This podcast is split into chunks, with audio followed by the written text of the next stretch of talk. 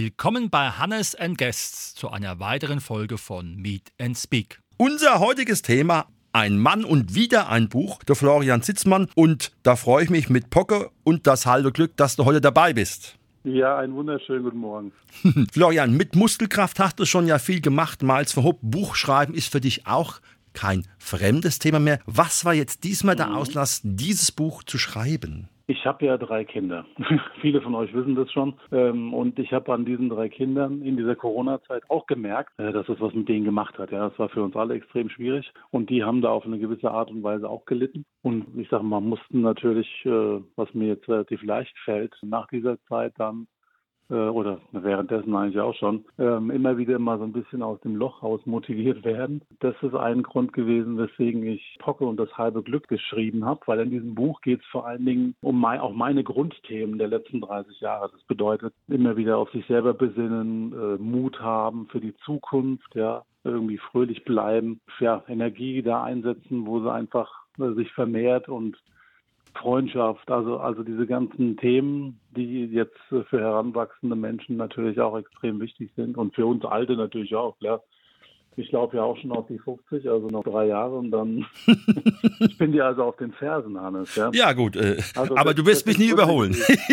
Nein, ich werde, ich werde dich in diesem Leben nicht mehr überholen, das ist wohl wahr. Aber man ist ja so, so alt, wie man sich fühlt. Also insofern, ähm, ja, es ist mir ein großes Anliegen gewesen, diese ja, diese, diese Menschengruppe quasi der jungen Erwachsenen, äh, aber es können natürlich auch alle lesen, ja, ich habe gesagt von 12 bis 99, da mitzunehmen und denen einfach was Aufbauendes, Positives äh, vor die Nase zu legen. Und ich glaube, äh, das habe ich mit Pocke und das halbe Glück geschafft. Es sind so ein paar äh, Szenen in diesem Buch aufgefasst, die aus meiner Vergangenheit kommen. Äh, der, der mich ein bisschen besser kennt, der wird das wahrscheinlich erlesen. Und der, der mich noch gar nicht kennt, dem wünsche ich ganz, ganz viel Spaß dabei. der kann sich ja einfach auch noch das andere Buch besorgen oder guckt mal auf einer Veranstaltung von mir vorbei. Die mhm. gibt es nächstes Jahr bestimmt auch wieder zuhauf. Das muss ja unter die Leute, das ganze äh, Thema. Es ist ja ein äh, Diversity-Roman. Also es äh, behandelt verschiedene ja, verschiedene Themen einfach. Aber diese ganz wichtigen Themen, die sind halt einfach äh, Mut, Stärke, Selbstvertrauen, Selbstwertgefühl. Das steckt da alles drin in diesen Geschichten, äh, in dieser Geschichte, die da erzählt wird von zwei, äh, ja, ich sage immer so, von zwei kaputten Typen, die sich treffen. Und der eine nimmt den anderen mit. Ja, und so sollte es eigentlich jeden Tag sein da draußen, dass wir unseren Mitmenschen äh, ein kleines Paketchen oder ein Geschenkchen hinlegen und äh, sei es nur ein Lächeln, ja, das hilft ja manchmal auch schon weiter. Mhm. Wie bist du auf den Titel gekommen? Ähm, also Pocke ist ja eigentlich Paul und äh, ich habe da einen, ja, einen Freund aus meiner Reha-Zeit im Kopf, den ich da ein bisschen abgebildet habe. Und äh, Pocke heißt der deswegen, weil der Paul von damals einfach so ein richtig schön verpickelter Junge war, wie ich im Übrigen selber auch mal irgendwann in meiner Pubertät. Und ja, ich fand das irgendwie ganz cool. Ja gut, und dann sind ja meine Bücher doch irgendwie mit ganzem Herzen geschrieben, aber das Halbe steckt ja da doch drin. Ich bin der halbe Mann. Das so hieß das erste Buch, dann kamen ja bloß keine halben Sachen und jetzt kommt eben Pocke und das halbe Glück. Der Pocke ist auf der Suche nach dem ganzen Glück und äh, das kann man in dem Buch lesen, ob das auch wirklich klappt. Jetzt kann man ja auf dem Cover erkennen, dass der Pocket da ein Skateboard hat.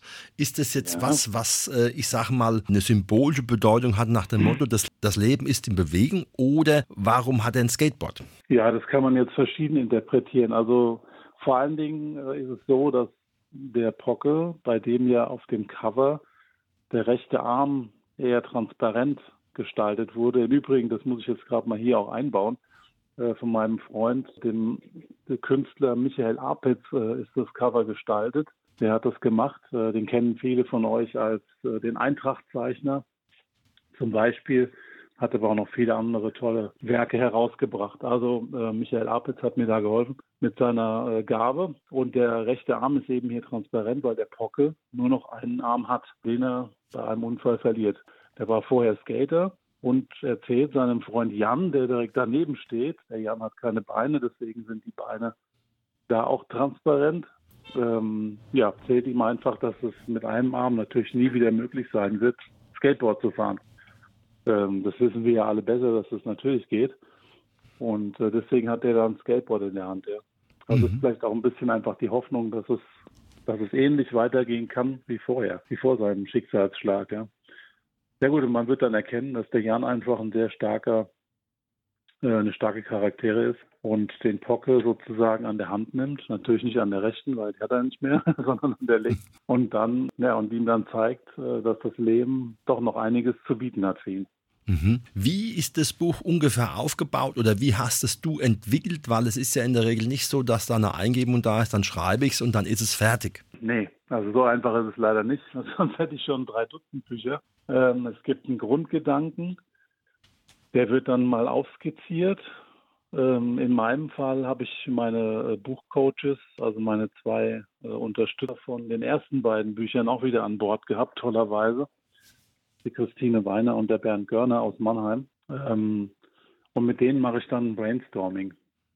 Und äh, dann wird was aufgeschrieben und so, und das wird wirklich entwickelt. Also das ist ein Prozess. Das dauert Wochen und manchmal Monate, bis man da äh, so eine richtige ja, Marschroute hat, bis man ein Überthema hat. Also die, die Überschriften, diese Kapitelüberschriften zum Beispiel, die habe ich jetzt gerade vor äh, drei Wochen in meinem Trainingslager in Lanzarote noch äh, geschrieben, ja.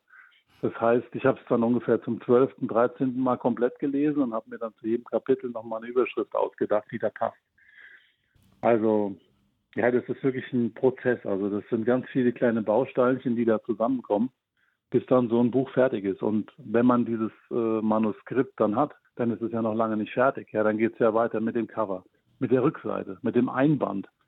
Ja, was muss da alles drauf? Dann, dann, ich verlege mich ja jetzt zum ersten Mal auch selber äh, bei diesem Buch das heißt, du musst dich auch darum kümmern, dass du eine ISBN-Nummer einkaufst, ja, dass der Buchhandel auch in der Lage ist, dieses Buch zu finden im Verzeichnis lieferbarer Bücher. Also ich habe auch wieder extrem viel gelernt in dieser äh, Buchentstehungszeit und es war ein ganz, ganz spannendes Projekt. Und dann habe ich noch mit meinem lieben Freund Georg äh, von Schäfer Medien zu tun gehabt. Das ist nämlich der, der mein Buch druckt. Jetzt gerade im Moment, ich bekomme heute äh, drei Kisten Bücher und ähm, ja, wer so ein Ding zu Weihnachten noch haben will, dann einfach auf pocket.de und bestellen. Am besten mit Widmung vom Autor. Sowas wie in ewiger Liebe oder keine Ahnung, was ihr da wollt. da kann ich mir vorstellen, da wenn einige Widmungen fällig werden bei dir. Es ist auf jeden Fall ein ganz spannender Prozess und ich bin unendlich stolz darauf, dass es jetzt hier, äh, ich habe jetzt drei Prototypen äh, bei mir schon zu Hause, um mir das auch haptisch äh, einfach mal reinzuziehen, das ganze Ding. Äh, ich finde es farblich sehr geil gestaltet, weil es mich an die 80er erinnert, in denen ich ja quasi aufgewachsen bin. Und ja, also ich kann wirklich nur ganz, ganz viel Spaß wünschen. Und wie gesagt, meiner Meinung nach von 12 bis 99 kann man das super lesen, das Buch. Und ähm, ja, schaut einfach mal rein. Mhm. Und würdest du nochmal am Ende zusammenfassen, was die zentrale Message dieses Buches ist? Die zentrale Message des Buches, ich glaube, die ist einfach das, was ich auch schon seit 30 Jahren, seit meinem Unfall lebe. Niemals aufgeben, versuchen das Gute zu sehen, Mut für die Zukunft zu haben und ja, einfach fröhlich zu bleiben. Also es gibt für alles eine Lösung. Das habe ich jetzt auch erfahren in den letzten drei Jahrzehnten. Es gibt nichts, was es nicht gibt. Man muss einfach manchmal nur offen dafür sein. Super, das war unser Interview zum Thema Ein Mann und wieder ein Buch der Florian Zitzmann aus Rostov. Pocke und das halbe Glück ist das Buch, was auf alle Fälle unter dem Weihnachtsbaum liegen sollte. Weiterhin viel Erfolg und ich freue mich schon aufs nächste Interview mit dir. Ich mich auch, Hannes. Vielen Dank.